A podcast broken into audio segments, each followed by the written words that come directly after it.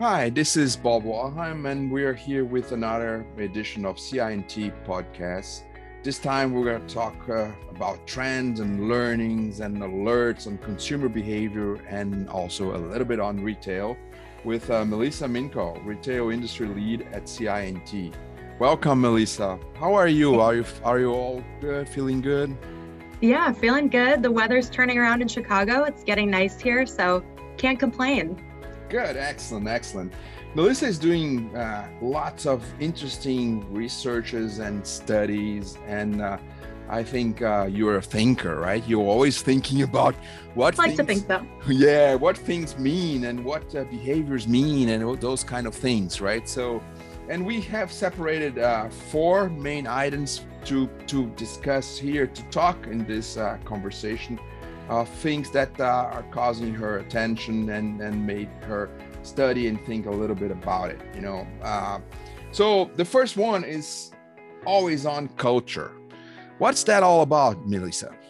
Yeah, so as you mentioned, I'm, I'm always thinking, I'm always looking at bigger, broader trends, even though my focus at CI&T is in the retail space and being a retail futurist. What I love to do is draw inspiration from other categories and just cultural events that are going on. So obviously, over the past year, we've had a pretty big cultural moment or big cultural event happening. And as a result, we were already quite on and quite connected, but we were forced to be even more hyper connected because we couldn't see people face to face. So we had to connect with them and we had to connect with businesses and even with ourselves sometimes through virtual uh, forums. So this online piece back to our culture now is extremely different than it was before in the sense that we have less boundaries and even less compartment compartmentalization. So we're working from home. We are cooking every single meal at home because we can't go out. We are experiencing different movies with our friends virtually. And We're just always connected at this point. And what that means from a retail perspective is that we're even more excited about things like live streaming and shoppable content, which was previously ideas that were really only exciting in Asian culture for Asian consumers overseas. We hadn't in the US really seen that as prevalent yet. But now that there's no compartmentalization, there's no boundaries in our lives, our always on mindset is very easily and seamlessly translating to the retail space. It's much more conducive to for us to embrace that. Interesting, interesting. And and obviously you you don't know the future, but uh, what what of those things do you think will remain on consumer behaviors? What which are the ones that will go backwards when when we are allowed to socialize and get out of our homes? Yeah, so it's interesting that you mentioned socializing because I know, especially you're from Brazil, and Brazilian consumers really consider shopping like an activity, like a social activity that they do with other people. Americans are a little less so when it comes to our, our shopping culture, but I do think we all are still craving more in person opportunities to get together and engage in activities that we previously took for granted that we were maybe doing by ourselves, like shopping. So I know we've seen a lot of headlines about the mall being done, especially because of the pandemic. I personally don't think that's the case. I do think there will be a bounce back towards in person retail, but it's going to change. It's, it's not going to be a complete 180, but it's going to borrow a few learnings from what we've gleaned from this pandemic and our new behaviors. But we're also going to create a few new behaviors that leverage our old behaviors as well, because we have this newfound appreciation for in-person shopping culture. So um, long story long, in answer to your question, I do think live streaming is the future of retail for consumers, both in the US and overseas, as is shoppable content because it's just so convenient. But I do think there will be a return to in-person shopping as well, because we just miss that. We, we miss building an event or a circumstance around doing our shopping. Right, cool. What was the main uh, shift in your personal behavior related to always on? Oh, that's a really good question. My, you know, I, I had to set more boundaries because I realized I could be truly on Instagram 24 hours of the day right. and um, create an even more flexible schedule, which I don't thrive in. So had to kind of create certain routines, build boundaries, build hard lines. Um, but it's it's really tempting, right? Our phones are at our fingertips. We can always go right back to them whenever we'd like. Um, so I would say I'm definitely always on, but I'm trying to create a little bit more discipline around that. That's very interesting. That's very interesting. Well, the second one is online slash offline customers. What that means. Yeah, so in retail, this is really interesting because in consumer behaviors, we were already merging our online and offline behaviors, right? Who we were on the internet was also pretty much, hopefully, who we were in person.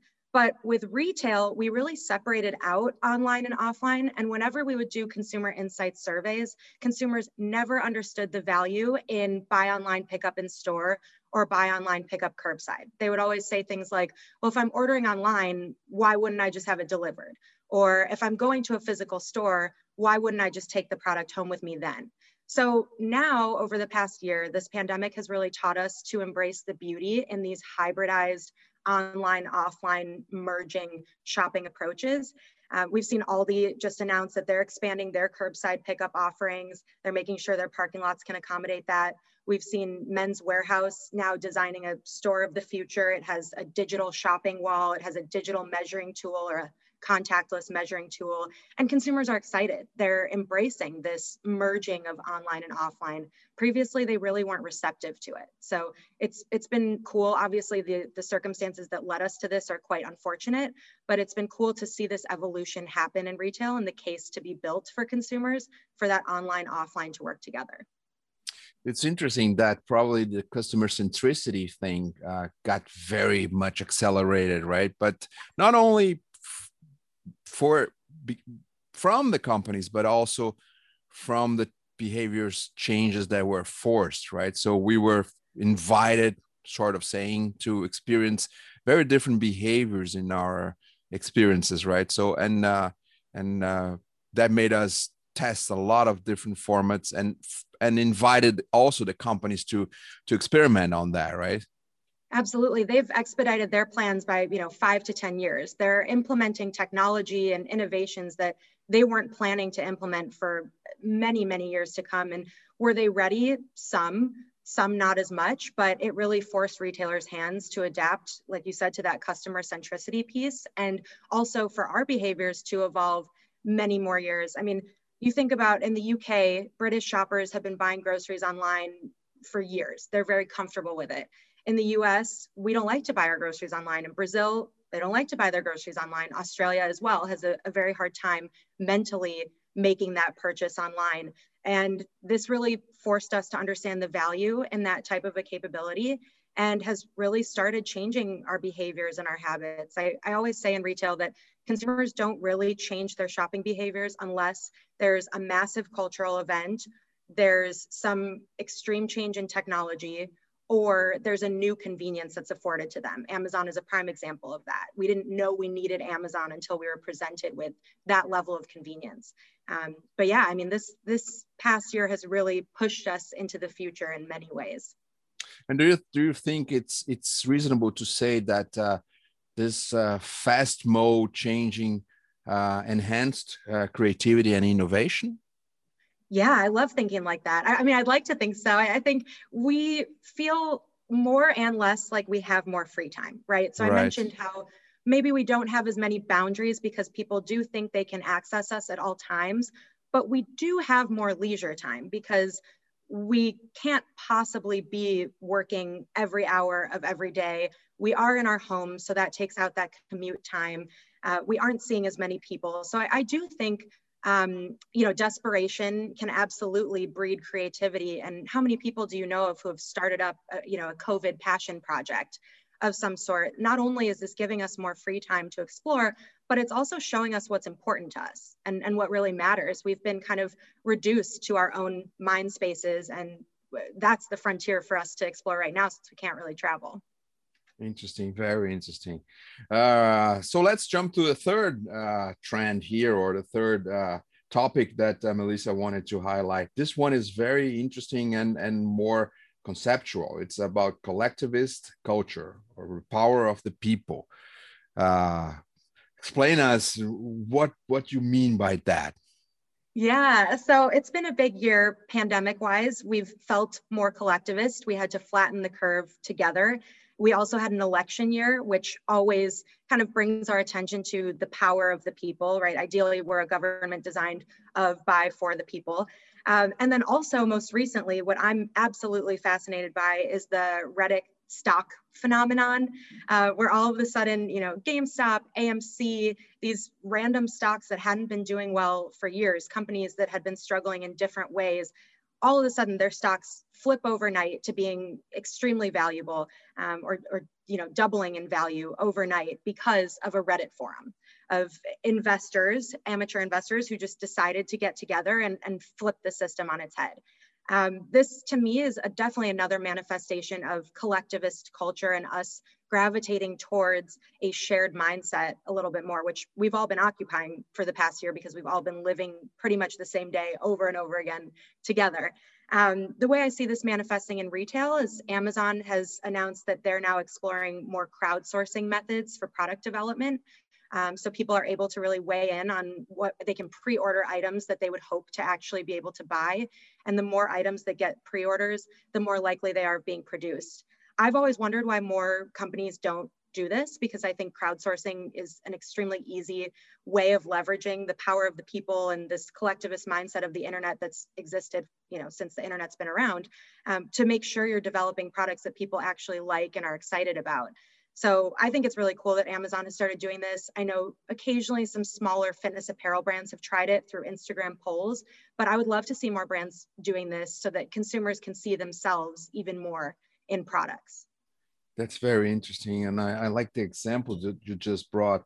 Would you uh, remember of other, not exactly examples, but what do you think are other things that are, will, will and are already affecting the companies, like uh, the communications area, the product area, as you said, as you mentioned, some strategic, some uh, digital channel and behaviors, right? They they will affect a lot, right? So, what would be your, you know, insights for you know CMOs, CSOs, uh, product people in the companies due to this phenomenon? Yeah, get closer to your customer. I think especially the C suite gets excited about really big picture ideas, but a lot of times the best innovations are extremely tactical. And those insights come from you yourself, you know, the CEO, the CMO, using your own website, experiencing digitally what it's like to place an order, going into a physical store to pick an item up and seeing where that friction is, observing where those pain points are. I think too often we get to a certain altitude and we stop method acting and we stop purchasing like the consumer at the ground level. And we forget that sometimes the path to purchase we've created is just extremely inconvenient or forces changes in behaviors that consumers are not receptive to. Um, social listening is another prime example of this. I think every boardroom could benefit from participating in social listening a little bit themselves. Um, Glossier, the beauty brand, is a prime example of a brand who's done a, a really cool job with social listening where a while ago they were looking at photos that consumers had uploaded of their beauty cabinets and they saw that a facial cleanser was missing from a beauty haul. People weren't excited to show their cabinet show in their cabinet where that facial cleanser was. So glossier innovated and made a facial cleanser that consumers were excited about sharing on social media. Um, so that's what I mean is, you know, marketing and product development should be both a push and a pull it's great to push, it's great to show us what we didn't know we needed, but it's incredibly important to pull and to listen and to understand where those those frictional moments are for shoppers because at the end of the day we're all shoppers. Even if you're in the C-suite, you're still a shopper. Right. Right. Very interesting. I think there's lots of things that will come out of uh, this, as you said, get closer to your customer, right? So, and I would also uh, add a provocation here is I get closer to the people that are your customers, right? So pay attention to the people behind the customer, right? Or it's it's semantics, and um, uh, we're talking about the same thing, but at the same time, we're not, right? When you yeah. when I'm provoking, like, uh, don't think them as customers, think them as people, right? You will mm-hmm. observe even more things, interesting things to learn and to uh, get out of those new phenomenon. So finally, we have a, a chapter on retail, right? So Melissa's Melissa's, you know, specialist you know, on, on retail, right? So as a retail futurist, so you highlighted a few things on retail, and there are a few studies that uh, she has published and CI&T has published that are very interesting and complete. So the idea is not to cover all these things, but uh, you highlighted a few things that would be worth uh, mentioning on uh, new retail uh, trends and, and behaviors. Yeah, absolutely. Um, the first one being convenience. So I mentioned that it's really hard to drive consumer behavior changes when it comes to shopping unless you're creating a more convenient experience. We know that this is how Amazon succeeded. They made the shopping experience the most convenient it could possibly be. Um, another golden child that I think really exemplifies this is Target. Target's app is incredible the way it's organized. It's really hard to get consumers to download any additional apps because we're just so protective of that space on our phones. But Target's app really makes a great case for downloading that um, just because it immediately taps into where you're located, the inventory at that store, the type of service you would want, whether it's curbside or in-store pickup or um, you know, ordering online and delivery. They're just so tuned in from a, a convenience perspective. So that would be Good. my first one. Convenience. What will be the second one? Yeah, second one would just be focusing on the customer experience. So we kind of alluded to this before, um, but a few brands that are doing a great job and have done a great job would be Nike, Nordstrom, and then I really like Away Luggage. I know they've had some HR issues um, over the past few years, and I, I, do want to acknowledge that because it's important to have um, solid values as a brand. But when you go into one of their physical stores, it's a smaller format. The sales associates, though, are extremely knowledgeable. They're like Lululemon brand educator level. Um, they're very accommodating. They stand by the quality of the product, and they can really help you make decisions. That's another aspect that I think uh, we've really forgotten about over the past year is the importance of sales associates because I know we're aiming to get more and more contactless. But as a result, there's kind of this um, inverse outcome that I think is really important to emphasize, which is the value in those face to face interactions or even virtual consultations. There's still a level of knowledge and expertise we want brands to have when we're shopping with them so that we know we're making the right decisions. Interesting, interesting. You mentioned another one that is data security, right? It's more like on the house, right? Yes. But I think exactly. it's very important once our behavior has changed so much, right? Absolutely. I mean, we're doing so many different, we're engaging in so much connected retail. That was what that whole white paper that we just published was all about. We are a bunch of different data points to brands. They're collecting a ton of information from us. And while consumers may not be necessarily explicitly expressing their concerns over data security and privacy, I would hope that brands start talking about it more because the more information they're collecting on us, the more relevant this topic becomes. They're they're in charge of an extremely power they have this you know extremely powerful responsibility um, collecting all this information on us and being responsible with it and I, I would love to see us as consumers care a little bit more about that because I honestly can't even think of a retailer that's messaging around this because there's mm-hmm. so little demand in the moment. But I there's a huge digital opportunity here to care more about data collection and security and expressing that to your shoppers. Yeah, and and I think the the opportunity probably refers to to the ones that uh, respect that more and make a better work will have more you know fidelity and and uh, um, engagement from consumers also right? So exactly. It can't hurt your business to care about this. Yeah exactly. Yeah and in short time maybe you might think that people doesn't care but i think that's wrong right? People exactly. do care right? Yeah right. Exactly. so and there's a there's a, a last one that uh, you mentioned that is sustainability. What do you mean by that? Yeah, well, you're you gave me a perfect segue by saying in the short term maybe it's not a, an issue, but in the long term it is. Sustainability is another prime example of that. No one, at least on the consumer side, is caring as much as they should about sustainability, considering how increasingly important it's going to come over the next few years. But there are definitely retailers who have pushed it to the top of their priority list, talking about how important it is but they don't really get tactical. They'll talk about it as a concept, they'll talk about it as an idea, as a priority, but they're not explaining how they're actually going to approach this and make sure that their business is more sustainable. Or if they do, they do it in an extremely concrete ground level way like reducing you know carbon emissions from like water usage um, or recycling their products and making sure they're packaged in reusable containers what I would love to see, especially because we are a digital specialist, is brands engaging in more of the digital side of sustainability and caring more about making your e-commerce site have less of a footprint. Right. Yeah, that makes sense. People think immediately that that doesn't exist, but it does exist, right? There is there is a cost, uh, and and there is some in, some impact that can be big, also, right? So. Exactly. Interesting, interesting. What interesting times to live, huh, Melissa? You know, yeah.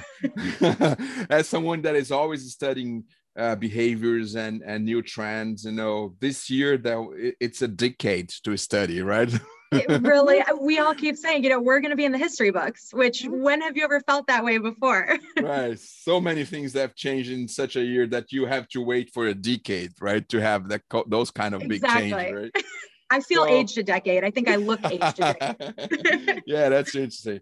So we're coming to an end of this conversation, but I have prepared something here. Um, as you presented yourself as a retail futurist, Mm-hmm. I have some futurist uh, ping pong questions for you. Okay. All right. That's so yeah. a surprise. You know, yeah. whatever whatever comes to your heart, you just answer, right? So I'm gonna give you the first one is very simple. What's the future of retail? I think the future of retail is live streaming. I, I really do. It combines the best of all worlds. We don't have to leave our apartment.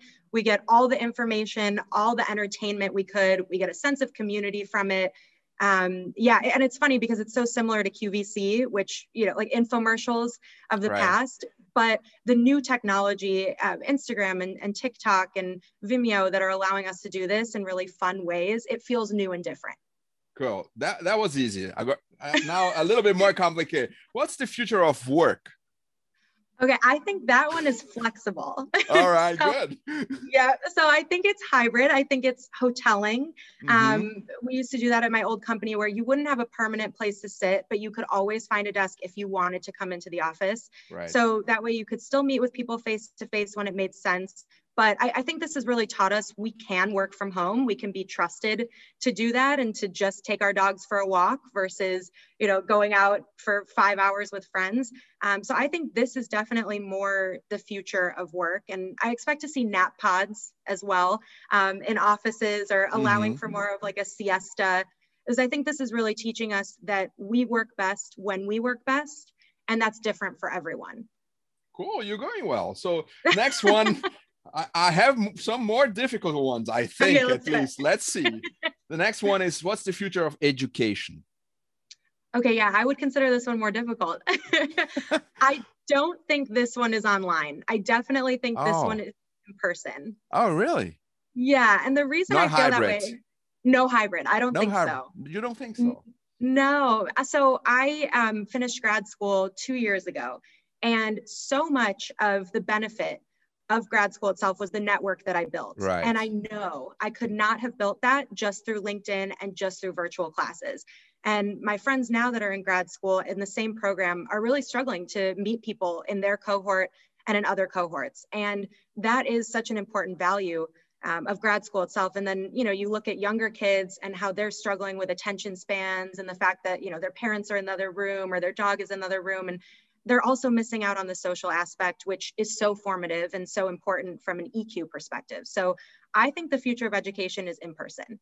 That's interesting. I think that's a very, uh, if anyone that works with education is listening to us, they could, they should think of what you're saying because it's, it's, uh, it's not, not obvious, mm-hmm. but at the same time, it's a provocation because they might not be selling the right thing that they deliver right yeah yeah right that makes what you just sense. what you just said is that you know there were aspects that you didn't buy but you got right totally yep eh, I mean, you think of education and it really is multifaceted. And right. I think social skills, interpersonal skills can get you just as far, if not farther, than a textbook. So I, I agree with you. I think we don't tend to sell that as the value of education, but I personally think that's a massive part of it. Yeah, interesting, interesting. So hmm. another one, getting harder, I think. What's the future of leisure? I would say more remote, more off the grid because like I mentioned in the very beginning, you know, that always on culture, we've been so hyper connected for the past year. Right. We're burnt out. And I think the farther away we can go from society, but take our loved ones, because again, that collectivist interpersonal mindset is still very important to us, the better. So I would say Fiji, I would say some sort of island um, where you know we can't be bothered, where there's no Wi-Fi. Um, so I'll have to think. I mean, maybe even Cuba because I know it's hard to get Wi-Fi over there as an American at least. But just somewhere where you feel like you truly can put an out, an out of office on, and people have to respect that because they don't have a choice. Right. Good. So I have two final ones that I will put together. They they're I think for me they are very hard, but you've been doing well, very well. I love. I swear I, I, didn't know these questions. I know you didn't know. um, so the two final ones that you can answer together is what's the future of people and what's the future of planet. Ooh, okay, yeah, this is tough. Um, the planet, I would say, hopefully we focus on sustainability, as I mentioned, and we really right. figure it out because there's a lot to figure out there. Um, hopefully, we can kind of nurse the planet back to health um, and feel the importance of globalization, not just as consumers, but become a more global culture in general. I know CI&T is wonderful at that. All of our colleagues are literally around the world, and that's why I love working here. And I, hope the planet starts to feel that way as well. Um, for people i i hope because i love humans i'm very passionate about that and, and connection i hope that we just really never take for granted closeness again. This this past year has been really hard for everyone and i think it's really made us realize how important it is to have real in-depth connections with each other and the value in-person interaction plays in that so um, I, I hope it's just love, I guess, is the future of people. wow, wow, beautiful. You know, I, I, I sound like a beauty pageant contestant. yeah, it is. no, it's great. It's great. I think for, for those that are listening to us and uh, came to this uh, final moment here, uh, we we hit uh, the best moment of this conversation is, is here at the end. Although there's lots of interesting, you know, thoughts and and uh, and hints and, and trends that you've been highlighting since uh, the beginning of this conversation. So, Melissa, thank you so much. It thank was you, a Bob. real pleasure. I think we delivered on you know making people think and uh, with the good provocations here and good insights for people. So, thank you so much for being with us here. Thank you for having me, both on this podcast and at CI&T. The same. So this was another edition of CI&T podcast, and this is Paul Walheim. Thank you so much. See you soon. Why do we do what we do? Why do we code, design, engineer, strategize, and sweat the details on every little thing? Because we've seen the difference it makes. We do what we do to make a positive impact on people's lives. We do it to make a better tomorrow but tomorrow won't happen on its own. It needs your vision to make it a better place. It needs your leadership to push humanity forward. Let's make their tomorrow.